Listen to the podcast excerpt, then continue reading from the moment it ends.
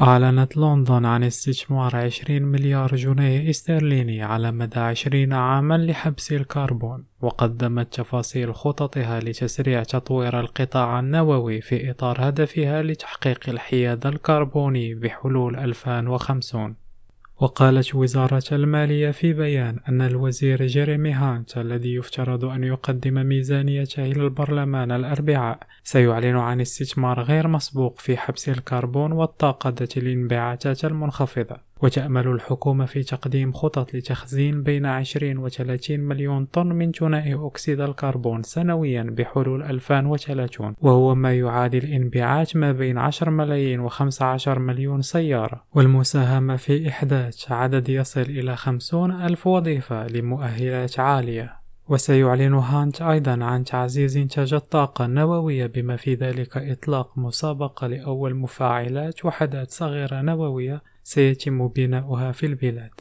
سعد بويفري ريم راديو لندن.